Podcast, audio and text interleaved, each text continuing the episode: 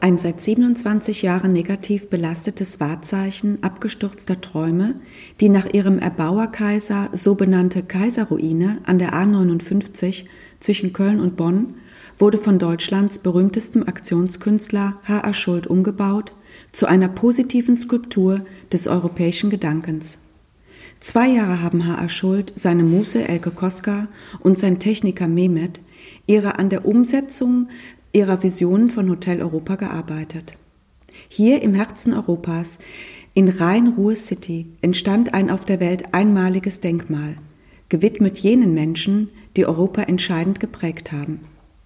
Die Porträts von 130 Europäern formieren sich zu einem gewaltigen Monument, 65 Meter hoch, 99 Meter lang, 25 Meter breit.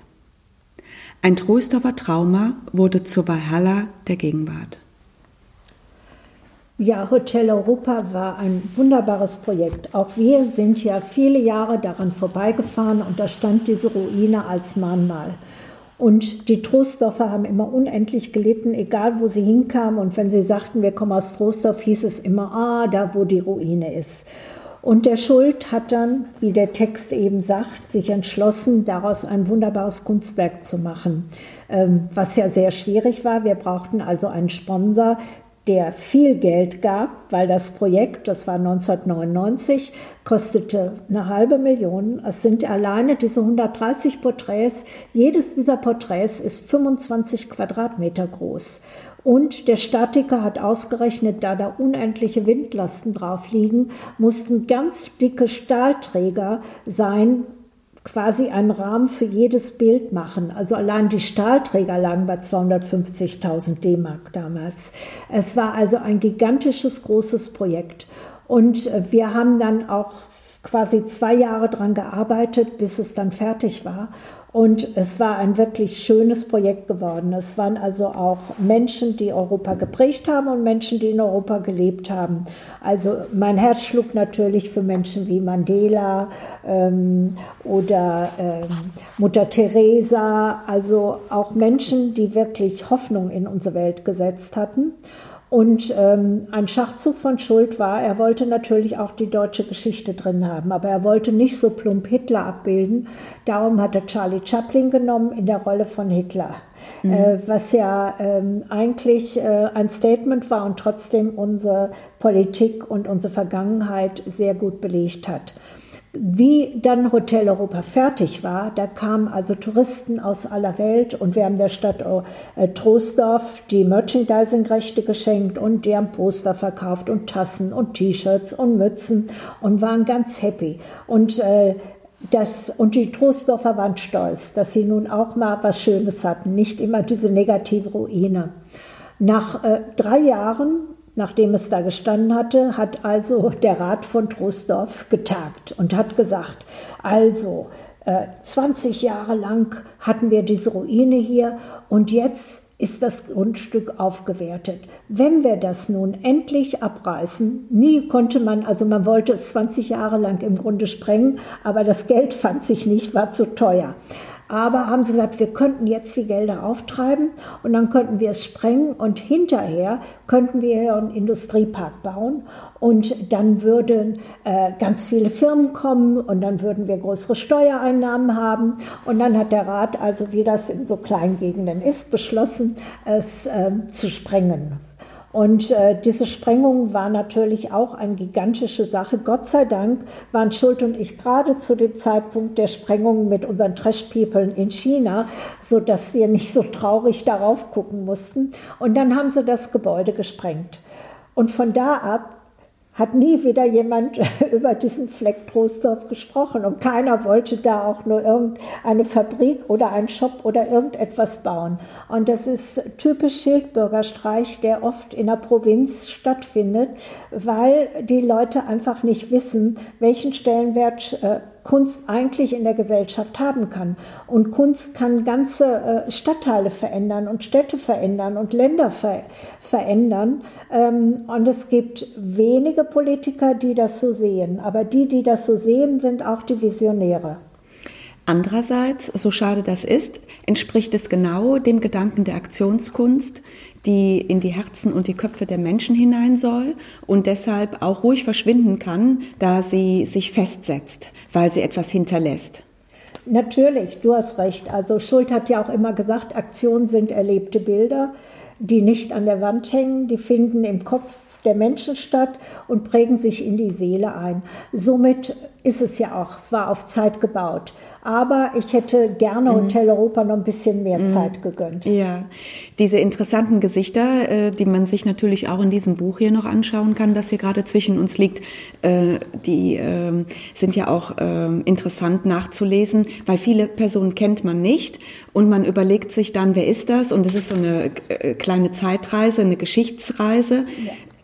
Wie habt ihr euch dazu entschieden? Weil es gibt ja unwahrscheinlich viele Menschen, die man noch dazu hätte nehmen können. Habt ihr die alle auf den Tisch gelegt, euch äh, ja, dann Schuld gestritten, wer nimmt ja, was? Und ja, aber äh, Schuld und ich haben natürlich auch Leute eingebracht, äh, die wir wichtig fanden, die also von denen wir meinen, dass sie nicht nur Europa, sondern die Welt verändert haben. Also Mahatma Gandhi, ähm, aber dann auch Politiker wie Charles de Gaulle, Gorbatschow, dann aber auch Schauspieler wie Gründgens ähm, und dann natürlich äh, Geschichte, dann äh, Stephen Hawking, den wir, den wir sehr schätzen, der ein, jemand ist, der eigentlich aus nichts äh, so viel gemacht hat. Ne? Oder äh, dann auch Haydn oder Heinrich Heine, also Immanuel Kant. Also es geht durch die ganze Geschichte bis Karl der Große. Ähm, und dann natürlich Kennedy, ich bin ein Berliner. Ähm, und äh, Käthe Kollwitz und es gab Napol bis zu Napoleon hin und Majakowski und Marx. Also äh, wir hatten ja nun bei 130 Leuten eine Riesenauswahl und äh, haben eigentlich alle genommen, von denen wir meinen, dass sie äh, überleben müssen in der Kunstgeschichte, weil in der normalen Geschichte haben sie ja schon überlebt. Und der Schuld hat das Ganze auch bewusst Hotel genannt und gesagt, das sind die Gäste. Ja, wenn ihr das Projekt heute machen würdet, in unserer heutigen Zeit, würden sich wahrscheinlich viele Gesichter trotz alledem noch wiederfinden und neue würden hinzukommen. Ich glaube Wie nicht, dass neue hinzukommen würden, weil unsere Zeit eigentlich keine neuen wichtigen Visionäre gebracht hat. Also mir würde jetzt keiner einfallen, der so toll war, dass er da noch rein könnte. Ja, das, ich bin froh, dass du auch drin bist und Schuld ist auch drin. Habt ihr euch gegenseitig ähm, als wichtige Person gesehen und reingenommen? Ähm, also Schuld hat es eigentlich entschieden. Ähm, aber Schuld hat sich auch genommen aus der Ausstellung damals in Schloss Mausbräuch mit der Maske. Ja. Er, Eitel ist schuld eigentlich gar nicht, obwohl man das vermuten würde, weil er ja auch äh, in der Anfangszeit oder viele, viele Jahre auch noch da äh, natürlich äußerlich äh, auch sehr extrovertiert angezogen war. Aber das äh, war eigentlich mehr meine Sache, dass ich ihn so bunt angezogen habe. Mhm. Ähm, er, eigentlich wollte Schuld immer seine Kunst durchsetzen. Und er war nie so eitel, dass er sich durchsetzen wollte. Aber das war natürlich Mittel zum Zweck. Du kannst natürlich mehr erreichen, wenn du dich als Person mit nach vorne bringst. Ja, und ich finde es auch schön, dass ihr im Grunde genommen euch inmitten dieser Leute äh, unters Volk gemischt habt und das, äh, weil ihr die Zeitzeugen seid, die, die anderen Zeitzeugen zu sich gerufen ja. haben auch. Ja. Und die, ähm, die Leute, die sich für dieses Projekt interessiert haben, äh, was hatten die, äh, was, was hat das mit denen gemacht? Haben die angefangen, sich für die, äh, für die Geschichten dieser Menschen zu interessieren? Ja, also eigentlich alle Besucher haben dieses, wir haben ganz bewusst so ein kleines Buch genommen, das jeder so bei sich haben kann. Die standen da und haben sich auch die Leute immer rausgesucht. Ah, guck mal, da ist der und da ist die und ähm, das äh, Manche haben es geraten, manche haben immer nachgeguckt, aber das war also äh, eigentlich ganz wichtig. Und die Leute haben andere Leute kennengelernt, die sie vorher vielleicht nicht kannten und haben dann geguckt, wie wichtig war der, was hat er gemacht, äh, bis Galileo. Also natürlich, wie alles in der Kunst ist das eine subjektive Auswahl. Aber ich denke, ein Künstler äh, kann subjektiv sein. Eigentlich fast jeder Mensch ist subjektiv. Mhm. Ähm, wenn er kreativ ist, ist er immer subjektiv. Ja. Ich stelle mir das so vor, dass ihr über die Autobahn äh, gefahren seid, des Öfteren und verärgert auf dieses hässliche Ding geguckt habt. Immer. Das, das Ding war ja wirklich ein Schandfleck, war auch ein Symbol von Schandfleck. Der Kaiser hatte es gebaut, dann ist ihm das Geld ausgegangen und es konnte auch nicht mehr abgerissen werden, weil das war ja nun auch ein riesiges Hochhaus mm. und das war ja ganz schwer zu sprengen und die Sprengung war ja auch teuer. Ähm, und Kaiser hat ja Konkurs damals angemeldet. Ja, und äh, das war aber natürlich eine riesige Leinwand, auf der man viel machen konnte. Zu wem bist du als erstes hingegangen, um das Projekt äh, in die Wege zu bringen? Erstmal Stadt Troisdorf natürlich, äh, die Genehmigung zu kriegen. Äh, dann natürlich der Sponsor, in dem Fall die Deutsche Post, war, und die war wirklich großzügig, also muss ich ehrlich sagen. Ähm, wir waren nämlich damals mit der Deutschen Post gerade ähm, auch in Diskussionen. Die hatte nämlich äh, die Trash People nach China mhm. ähm, bezahlt was auch wiederum 20 Seefrachtcontainer äh, waren über 250.000 D-Mark hin und zurück. Also das sind schon Riesensummen, die da bewegt werden.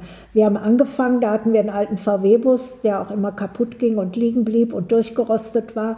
Ähm, und da packten wir so Sachen rein und dann äh, inszenierten wir was in einer Galerie. Und jetzt äh, rückst du an mit 20 Seefrachtcontainern. Oder hier bei, bei diesem Gebäude hatten wir natürlich riesige riesige Kräne ähm, aufbauten. Also das war Tieflader, die diese Stahlträger brachten. Also das war schon ein Riesenaufwand.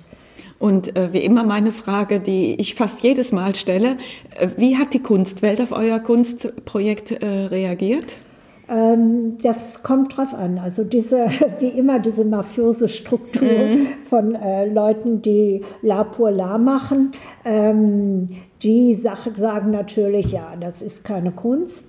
Und es werden sich immer gute Leute finden oder Kunsthistoriker. Es gab bei Museen bestimmte Museen, die nicht so mafios verfilzt waren, äh, die natürlich wussten, dass das eine tolle Sache ist. Ähm, und die Leute kamen von weit her und äh, waren richtige Touristenströme, die sich dieses Kunstwerk angeguckt haben.